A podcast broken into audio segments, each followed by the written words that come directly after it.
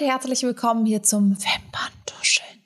Ja, ich gebe es zu, es sieht momentan noch so aus, als würde ich hier alleine vor mich hin tuscheln, aber der Schein trügt, kann ich euch sagen. Ich habe mir nämlich einen Experten eingeladen. Schließlich geht es heute um ein Thema, was sehr heikel ist und wo ich ganz dringend auf jeden Fall die Expertise von einem Fachmann als Unterstützung brauche. Deswegen habe ich mir heute Dr. Tim Gohlücke, Hautarzt aus München, eingeladen, denn es geht um Haarausfall. Ein Riesenthema. Es wird unter vorgehaltener Hand darüber gesprochen. Gerade bei Frauen ist es ein touchy Subject. Umso wichtiger ist, dass wir es heute von allen Seiten beleuchten und eben auch die unendlich vielen Therapie- und Heilungsmöglichkeiten für dieses Problem aufzeigen. Ich begrüße dich, Tim. Ich freue mich sehr, dass du wieder bei uns bist. Wir zwei können ja eigentlich sagen Hello again, weil wir hatten ja schon mal das Vergnügen miteinander. Damals ging es um Filler. Heute geht es um Haare und was ich echt spannend finde, ist die Tatsache, oder beziehungsweise ich muss es so sagen, viele Menschen wissen überhaupt nicht, dass HautärztInnen auch für Haare zuständig sind. Oder also mhm. es gibt ja, glaube ich, soweit ich weiß, keine Haarologen oder gibt es spezielle Haarärzte. Das sind doch, ist doch euer Fachgebiet, oder? Nee, nee, es gibt's nicht. Es gibt den Facharzt äh, für Haut- und Geschlechtskrankheiten. Aber zur Haut, wie du schon gesagt hast, zu den Hautanhangsgebilden gehören eben auch die Haare. Das heißt, jede Hautarztpraxis ist auch der, ja, der Anlaufpunkt, wenn ich Haarprobleme habe. Manchmal zu viel Haare, manchmal zu wenig Haare, aber der Hautarzt oder Dermatologe, Dermatologin ist auf jeden Fall der richtige Ansprechpartner. Das finde ich richtig spannend, dass du das sagst. Zu viel Haar? Muss ich mir das eher so vorstellen, dass die dann zu viel Haar am Körper haben? Oder gibt es tatsächlich Menschen, die sich darüber beschweren, dass sie zu viel Haare am Kopf haben und sagen so, oh mein Gott, ich muss jedes Mal Michelangelo anrufen, weil das ist der reinste Bildhauerjob hier bei mir? Nee, das gibt es tatsächlich, aber natürlich eher bei Zunahme der Körperbehaarung. Also wenn ich plötzlich an Stellen am Körper Haare bekomme, wo ich vorher nie welche hatte, ist das ein Warnzeichen, dass man das Ganze hormonell abklären muss, um zu gucken, ob eventuell eine hormonelle Disbalance vorliegt. Das machen wir als Hautärzte, Hautärztinnen dann natürlich in Zusammenarbeit mhm. mit Frauenärzten, mit äh, sogenannten Endokrinologen, also Hormonspezialisten. Das würde mich jetzt mal total interessieren. Fangen wir mal bei den absoluten Basics an. Wie viele Menschen kommen so zu dir in die Praxis und haben Haarprobleme? Also meistens zu wenig Haare. Ähm, ich würde mal sagen, im Schnitt bei uns in der Praxis bestimmt ein Patient am Tag. Das heißt zwischen fünf, ja, und manchmal sogar auch zehn die Woche. Und wichtig ist zu sagen, dass das auch gut ist, dass wir da heute drüber sprechen, weil Männer kennen das Problem ja schon. Also kennen das häufiger, dass man da auch unter Jungs mal drüber spricht. Du, bei mir gehen die Haare jetzt hier oben, Geheimratsecke werden weniger. Aber bei Frauen ist es, habe ich immer das Gefühl, immer noch so ein bisschen tabuisiert, dass man da eigentlich nicht so gerne drüber spricht. Gell? Und darum, glaube ich, ist das Thema, was wir heute haben, wichtig und, glaube ich, interessiert auch wirklich viele. Das eine ist der kosmetische Aspekt, aber das andere ist ja auch der psychologische Aspekt. Ich meine, das ist so eine belastende Thematik, wenn einem die Haare ausgehen. Oder viele Frauen haben ja auch das Problem, dass einfach ab einem gewissen Punkt die Haare überhaupt nicht mehr wachsen. Die sind ganz, ganz zart und brechen dann einfach Kinnlänge oder selbst schon sehr viel kürzer ab. Es ist wahnsinnig belastend und psychologisch. Und ich meine, du hast jetzt zwar ganz romantisch Hautanhangsgebilde genannt, aber gibt es denn da im Studium auch sowas was einen darauf vorbereitet, dass da Menschen kommen, die vielleicht auch sehr belastet sind? Ähm, also es ist Bestandteil des Studiums, natürlich, weil Haarerkrankungen zählen zur, ähm, zu den Hauterkrankungen. Das heißt, man lernt das im Studium. Der psychologische Aspekt ist, wie so manch, in manch anderen Bereichen auch noch, noch leider nicht so dominant, wie er vielleicht sein sollte. Das heißt, das sind häufig Dinge, die man dann in der Klinik auch in der Ausbildung. Es gibt sogenannte Haarsprechstunden, woran wir auch wieder sehen, dass es wirklich viele Leute gibt, die Haarprobleme haben. Das heißt, es gibt Sprechstunden an den großen Hautkliniken, die sich den ganzen Tag nur mit Haarerkrankungen beschäftigen. Das heißt, wenn man dann, was ich gemacht habe, in der Haarsprechstunde auch mitarbeitet, bekommt man mit, was du eben auch angemerkt hast, dass es nicht nur das Ausfallen des Haares das Problem ist, sondern auch oftmals damit ja Minderwertigkeitsgefühle oder dass man sich nicht so gut aussehend fühlt, dass man lieber andere Haare hätte. Also das ist schon sehr viel komplexer, als nur einfach den Grund zu finden, warum, behandeln und dann ist alles gut. Da ist mit Sicherheit auch ein ganz kleines bisschen der Kosmetikindustrie was zuzuschieben, weil natürlich in diesen ganzen tollen Haar-Commercials, wenn die Frauen ja mit ihren langen Haaren immer so überidealisiert und die Männer fahren sich da durch die Haarpracht. Ganz viele Celebrities haben ja sogar Perücken auf, um diesem, ich sag jetzt mal, Woken-Hype da irgendwie ähm, beizukommen. Ja, die, die wechseln im Prinzip täglich ihre, ihre Haarpracht. Und dann kann ich mir vorstellen, ja, ja. dass durchaus viele Menschen bei dir in der Praxis sitzen, deren Haare total in Ordnung sind, die aber einfach das Gefühl haben, so oh, zwischen mir und der Pantene-Werbung liegen Welten. Wie muss ich, wie gehst du damit um? Das erlebt man auch, aber da gibt es ja wirklich ganz genaue Messmethoden. Das heißt, man muss den Patienten erstmal erklären, dass es ganz normal ist, dass wir täglich Haare verlieren, dass man also nicht sofort in Panik ausbrechen muss, wenn man Haare in der Bürste hat oder Haare in der Dusche. Also bis zu 100 Haare am Tag sind erstmal normal. Das ist mhm. erstmal kein, kein, kein Grund, sich Sorgen zu machen. Und dann ist es natürlich so, dass es auch Methoden gibt, um, um das Ganze auch nochmal neutral zu verifizieren, sogenannte mhm. Trichogramme. Es gibt mittlerweile auch digitale Trichogramme, sogenannter Trichoscan. Also es sind Untersuchungen, wo man genau guckt, wie mhm. setzt sich der Haarausfall zusammen? Ist der nun wirklich pathologisch oder ist er vielleicht ganz normal und wird von der Patientin oder dem Patienten nur als pathologisch empfunden? Okay? Aber wie du schon sagst, natürlich alles ist immer eine Sache der Wahrnehmung, aber das kennt man als Hautarzt oder Hautärztin sehr gut. Es gibt natürlich auch manchmal Leute, die sagen, kommen zu einem, man fragt schon diplomatisch, wegen was kommen sie denn? Ja, wegen Akne. Und dann schaut man und sieht so einen Pickel. Okay. Aber das ist dann wohl äh, so ernst, dass diese, ja, dieser Mensch die Hilfe eines anderen mhm. Menschen sucht. Also muss man das ernst nehmen und muss das wirklich genau mhm. abklären. Und ähnlich ist es bei Haaren. Ja, das stelle ich mir natürlich extrem schwierig vor, auch diesen, sage ich mal, schmalen Grad da irgendwie zu betanzen, weil es natürlich auch zeigt, dass wenn jemand jetzt die Haare in der Dusche zählt oder sowas, dass da schon so eine gewisse Verzweiflung zugrunde liegt. Ja, ich glaube, ja. ganz viele Menschen kriegen das vielleicht auch gar nicht so mit. Aber jetzt nochmal zurück zu den Menschen, die in deine Praxis kommen mit Haarproblemen oder egal ob jetzt gefühlt oder faktischen Haarproblemen. Ähm, wie vielen Menschen davon kannst du helfen? Weil es gibt ja bestimmt auch tausend verschiedene Herangehensweisen, Nahrungsergänzungsmittel oder wirkliche Präparate. Der eine, bei dem ist es erblich bedingt, der andere hat vielleicht einfach einen Nährstoffmangel. Wie sehen da so die verschiedenen Herangehensweisen aus? Also wie vielen Menschen kannst du letztendlich helfen und bei wem bist du total mit deinem Latein am Ende? Also das Wichtigste ist eigentlich wie bei fast allen ähm, Kontakt zwischen Patient und Arzt erstmal eine Anamnese genau zu erheben und auch zuzuhören und nicht sofort gleich zu denken, ja, ich weiß ja eh, woran es liegt, mhm. sondern wirklich zuhören, seit wann ist das, wie ist die Familienanamnese, weil manche Arten von Haarausfall mhm. können ja auch erblich bedingt sein. Dann auch wirklich fragen, was wir vorhin schon gesagt haben, manchmal spielt auch eine psychische Komponente, kann auch eine Rolle mhm. spielen. Fragen, ist vielleicht irgendwas passiert in den letzten Monaten? Mhm. Häufig kommt Haarausfall auch nicht sofort am Tag des Ereignisses, sondern manchmal auch erst eine gewisse Zeit später. Dann muss man fragen, ja. ob die Patienten irgendwelche Medikamente nehmen, denn Medikamente können auch mhm. zu Haarausfall führen. Gab es irgendwelche Vollnarkosen, irgendwelche Infusionstherapien? Gab es irgendwelche weiß ich nicht, Ayahuasca-Therapien auf Ibiza. Und last but not least, was auch wichtig ist, gibt's alles, gibt's alles.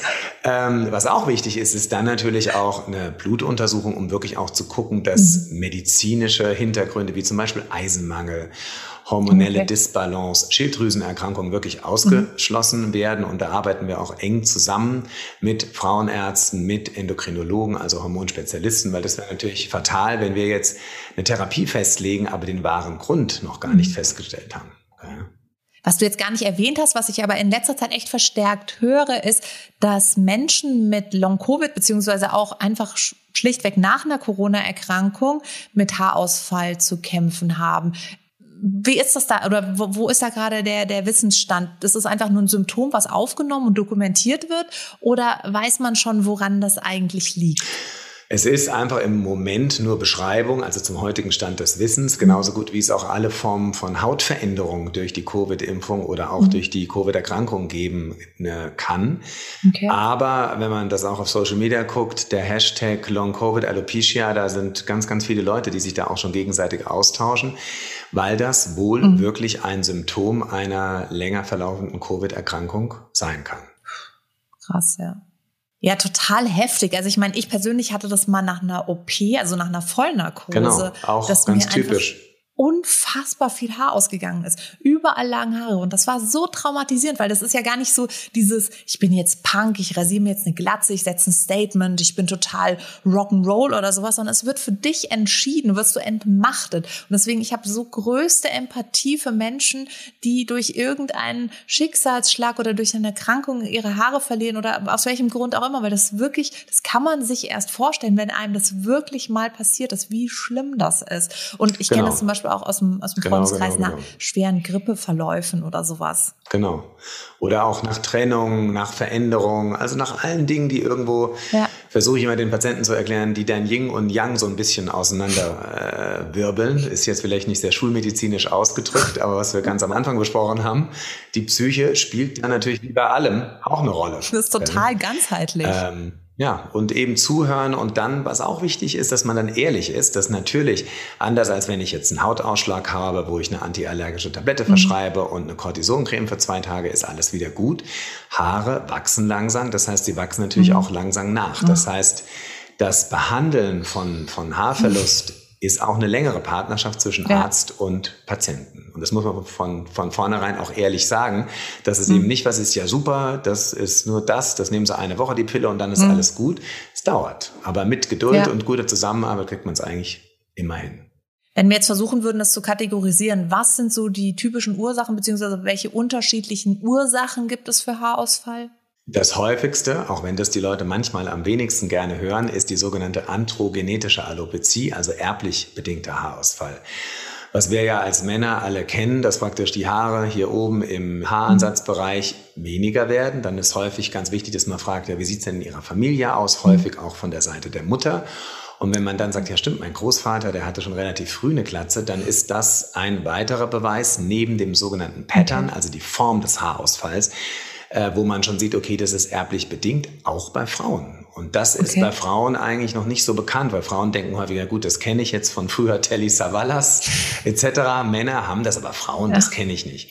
Und wenn man dann Frauen, nachdem man wirklich alles andere ausgeschlossen hat und auch an der Form des Haarausfalls sieht, dass eben die Frau auch mhm. äh, praktisch im Bereich der Geheimratsecken oder hinten zentral die Haare primär verliert, während okay. an der Seite die Haare noch ganz normal ist, ist es auch klinisch Krass. eigentlich ein Hinweis, okay, es ist ein erblich bedingter Haarausfall. Okay.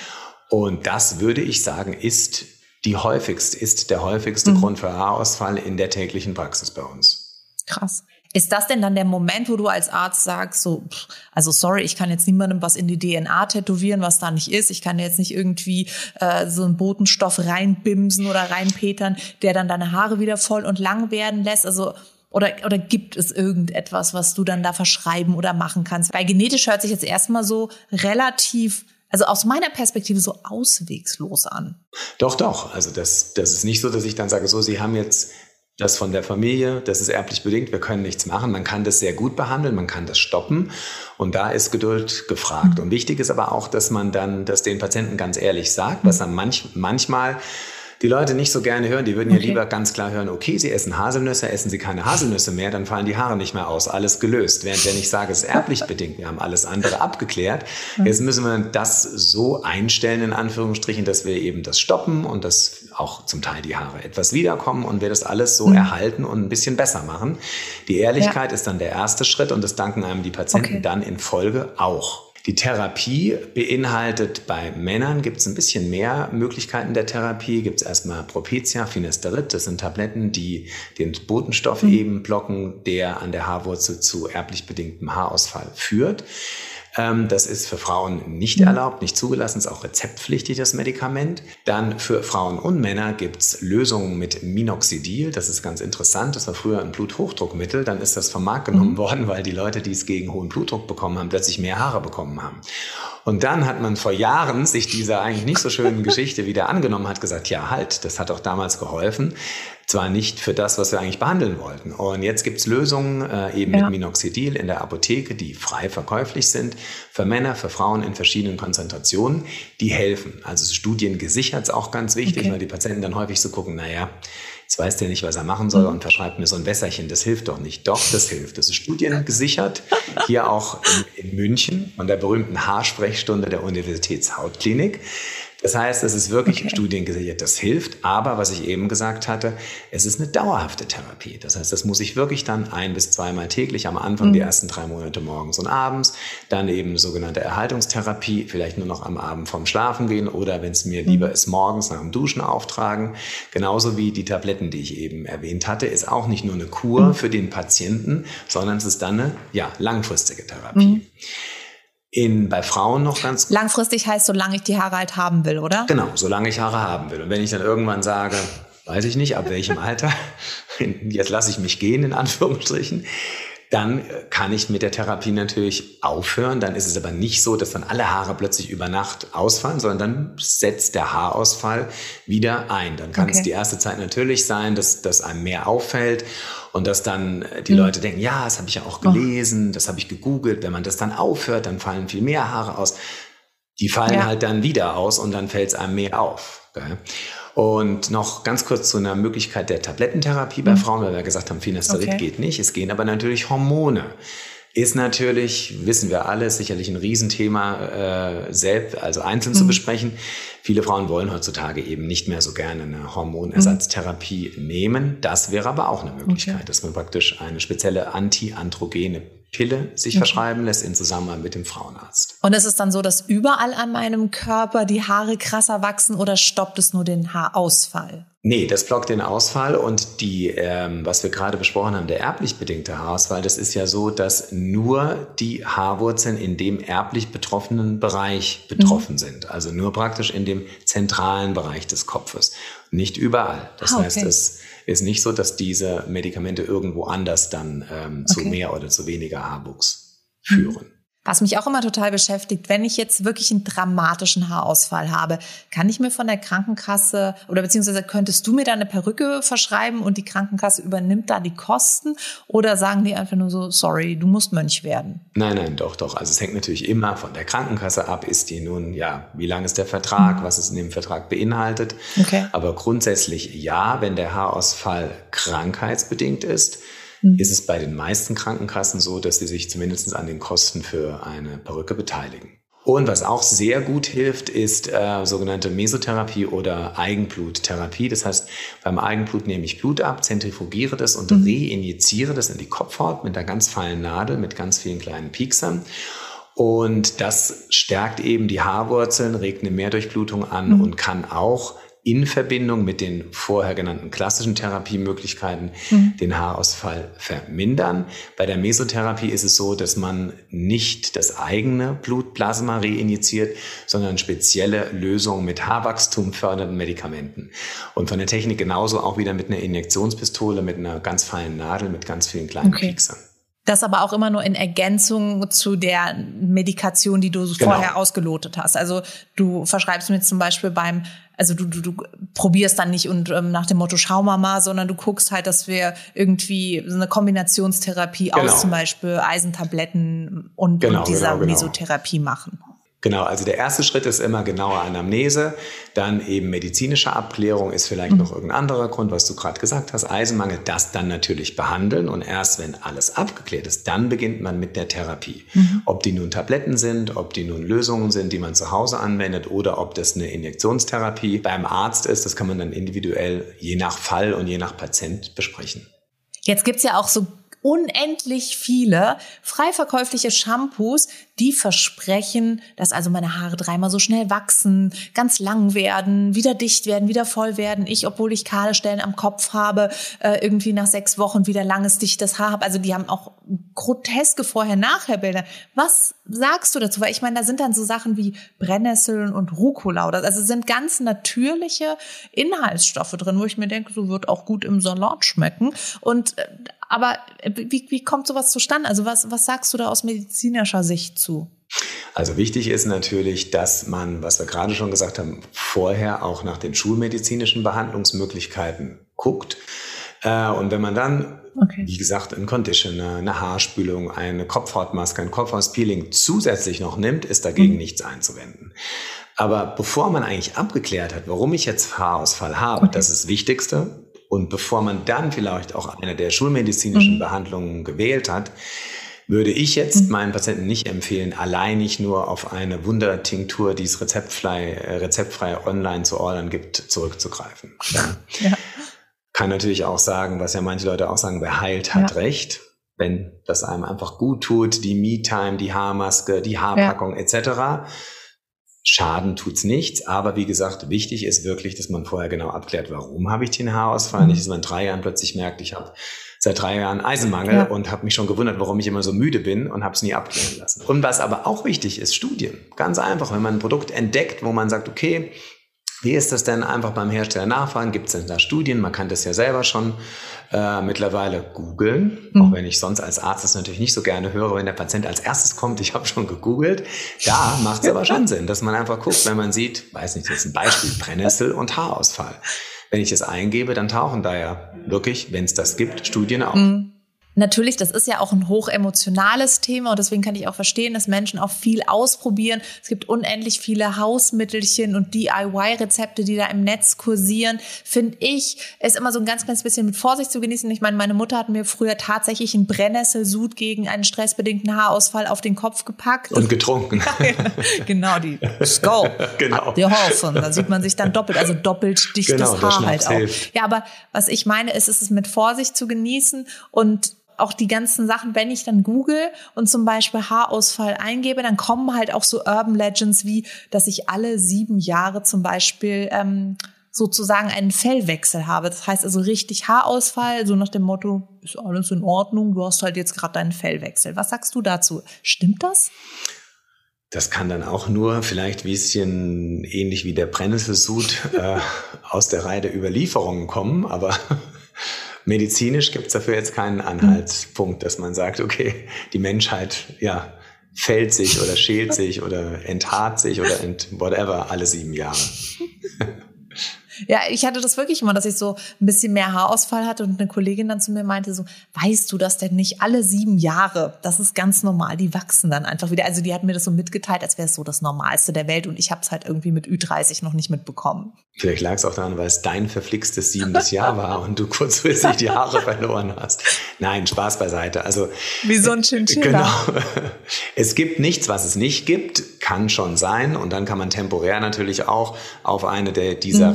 Rezeptfreien Lösungen zurückgreifen, wenn man selber merkt, ja. okay, ich habe einfach das Gefühl, jetzt ist Herbst und so ein bisschen habe ich dann immer so vier, sechs Wochen, wo ich mhm. die Haare ein bisschen mehr verliere, dann ist das sicherlich eine Möglichkeit, erstmal mit sowas anzufangen. Mhm. Ja. Eine Sache sollten wir vielleicht auch noch mal ganz kurz anreißen, weil wir jetzt über Haarausfall sprechen, mhm. was auch ein Bereich ist, äh, was nicht ganz so häufig ist wie über die Form des Haarausfalls, was Haarausfalls, über die wir jetzt gesprochen haben, ist der sogenannte kreisrunde mhm. Haarausfall. Das sind praktisch, wenn die Leute plötzlich an der Kopfhaut umschriebene, ja. daher auch der Name kreisrund, also sogenannte Patches, einfach Stellen bekommen, mhm. wo die Haare plötzlich alle ausgehen, mhm. bis zur Kopfhaut. Das ist natürlich was ganz anderes. Das hängt dann auch nicht erblich bedingt oder mit Eisenmangel und Schilddrüse zusammen, sondern das ist sehr, sehr häufig Stress mhm. getriggert. Das ist eine Autoimmunreaktion. Das heißt, okay. Für eine temporäre Krass. Zeit wehrt sich der eigene Körper gegen die Haarwurzeln. Da, da muss man dann auf jeden Fall den mhm. Arzt aufsuchen, muss auch ein Checkup machen, hatten wir vorhin alles besprochen und muss dann lokal, aber antientzündlich behandeln. Sehr häufig erstmal mit lokalen Cortisoncremes, mhm. manchmal auch mit lokalen Cortisoninjektionen, mhm. um das Ganze eben einzudämmen. Und ist es dann gut heilbar? Also gibt es dann eine Therapie? Weil ich habe das wirklich schon oft gehabt beim Frisieren oder auch im Friseursalon, wenn man die Menschen dann so aufscheitelt, haben die da eine kreisrunde, kahle Stelle. Und da habe ich immer wieder gehört, ja, ist kreisrunde Haarausfall, da kann man nichts machen. Stimmt das? Nee, wenn man das wirklich erkennt und dann behandelt, also wir haben relativ viele Patienten, die das haben. Und mhm. in den meisten Fällen verschreiben wir erstmal nur ein, äh, eine lokale antientzündliche mhm. Creme. Nach vier Wochen bestellen wir die Patienten wieder ah, okay. ein. Und wenn man dann über diesen Bereich drüber streift, mhm. merkt man so ganz kleine, wie so kleine Pflaumhärchen. Mhm. Und dann ist diese Auto, Autoimmunreaktion ja. gestoppt und man kann das Ganze eindämmen, dann wachsen die Haare auch wieder nach. Mhm. Manchmal wachsen die Haare dann in einer anderen Farbe nach. Das heißt, es kann dann auch wirklich sein, dass man, wenn man schwarze Haare hat, dann plötzlich in dieser Stelle so ein bisschen, ja, hellgraue oder dunkelgraue Haare hat, dass Ach, die Farbe okay. anders ist. Das passt Krass. sich dann manchmal an, kann manchmal aber auch bleiben, aber mhm. das ist in den meisten Fällen sieht es eher ja, charmant aus. Das ist ja lustig. Was ist der medizinische Grund dafür? Dass die Haarfarbe durch das Melanin bestimmt wird und die ah, praktisch okay. durch diesen, sage ich jetzt mal, Autoimmunschock in, äh, in der Farbzusammensetzung anders ist. Was jetzt nicht wirklich zum Thema Haarausfall gehört, aber was ich trotzdem oft beobachtet habe, ist, dass ab einem gewissen Alter die Haare nicht mehr wirklich so voll und dicht wachsen, sondern kraftlos wirken und vielleicht sogar ab, was ich ja vorhin auch schon gesagt habe, so ab einer gewissen Länge abbrechen und das, die Haare werden ganz fein und ähm, ja, vielleicht auch ein ganz kleines bisschen Licht, obwohl das jetzt kein wirklicher Haarausfall ist. Ist es genetisch bedingt? Also ist im Prinzip bei meiner Geburt schon programmiert, dass ich mit 47 äh, dünnes Haar bekommen werde? Oder wie muss ich mir das vorstellen? Das ist ein kosmetisches Problem, was nicht zu vernachlässigen ist, aber das Haar als solches lebt ja nicht mehr. Die mhm. Haarwurzel äh, äh, lebt. Das heißt, ich sollte eigentlich, wo wir beim nächsten großen Thema sind, mich ja. auch um meine Kopfhaut kümmern, weil nur aus einer gesunden Kopfhaut kommt natürlich gesundes Haar. Die ah, okay. Haarstruktur, da gibt's ja immer mehr, mhm. weil Haare ja, weißt du, fast besser noch als ich, immer wichtiger geworden sind in den letzten Jahren, auch in der Kosmetikindustrie, ähm, ja. dass es da ganz viele Produkte gibt, fast für jeden Haartyp, die wirklich die Haarstruktur verbessern. Gell? Das sind natürlich jetzt manchmal auch chemische mhm. Produkte. Mhm. Wenn die Leute jetzt sagen, nee, ich möchte nur was Natürliches, wird es ein bisschen schwieriger, gibt es aber mittlerweile auch einen großen Markt. Mhm. Ähm, das heißt, ja.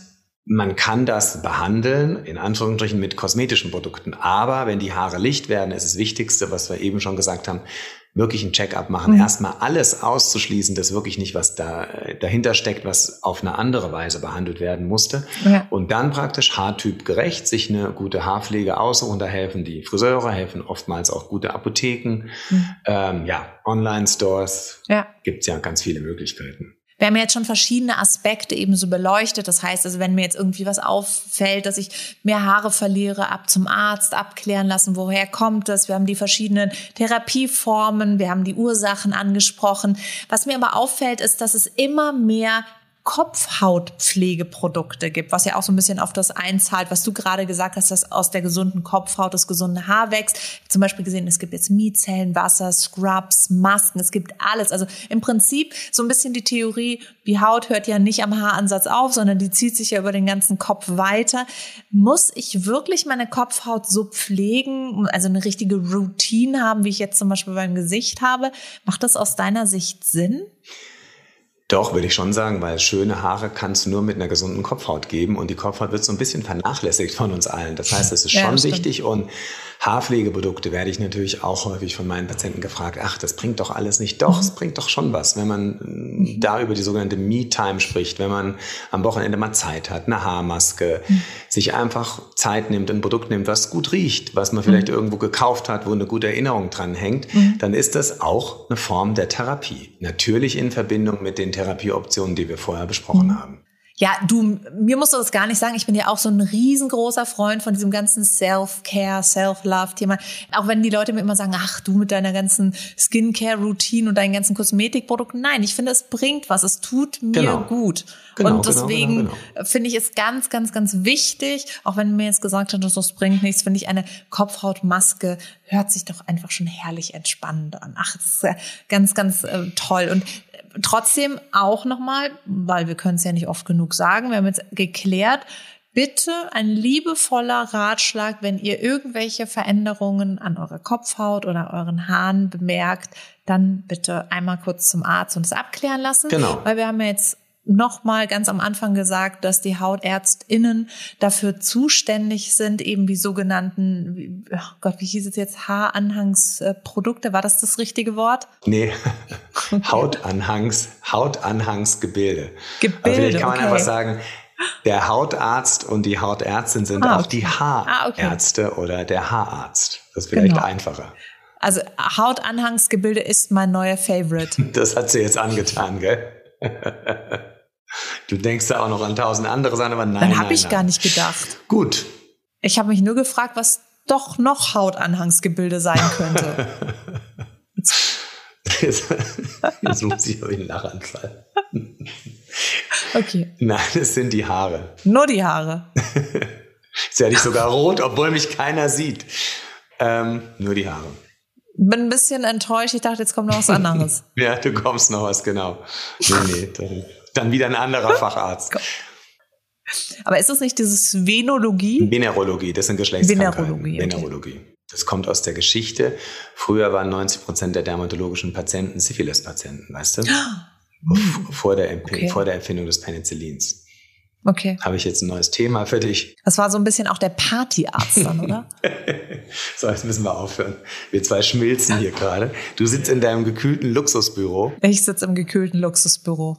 Tim, ich danke dir, dass du da warst. Es war wie immer war es ein totales Fest mit dir. Ich habe es total genossen. Danke für all die Informationen, die du mit uns geteilt hast.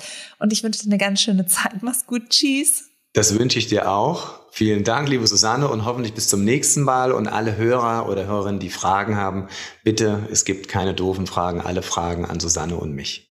Ich weiß, es ist viel zu schnell vergangen, ging mir genauso, aber das war's tatsächlich. Für heute sind wir raus und verabschieden uns hier von euch. Das ist ein Riesenthema. Ich weiß, wir konnten nicht alles beleuchten. Es ist auch ein sehr individuelles Thema. Deswegen kann ich euch nur noch mal ans Herz legen. Sucht euch Rat vom Profi, vom Fachmann, vom Hautarzt und seid nicht alleine mit dem Thema. Redet, sprecht, sucht euch Hilfe, tauscht euch aus. Das ist ganz, ganz, ganz wichtig, weil wir hatten ja auch gesagt, das ist ein riesen psychologisches und emotionales Thema.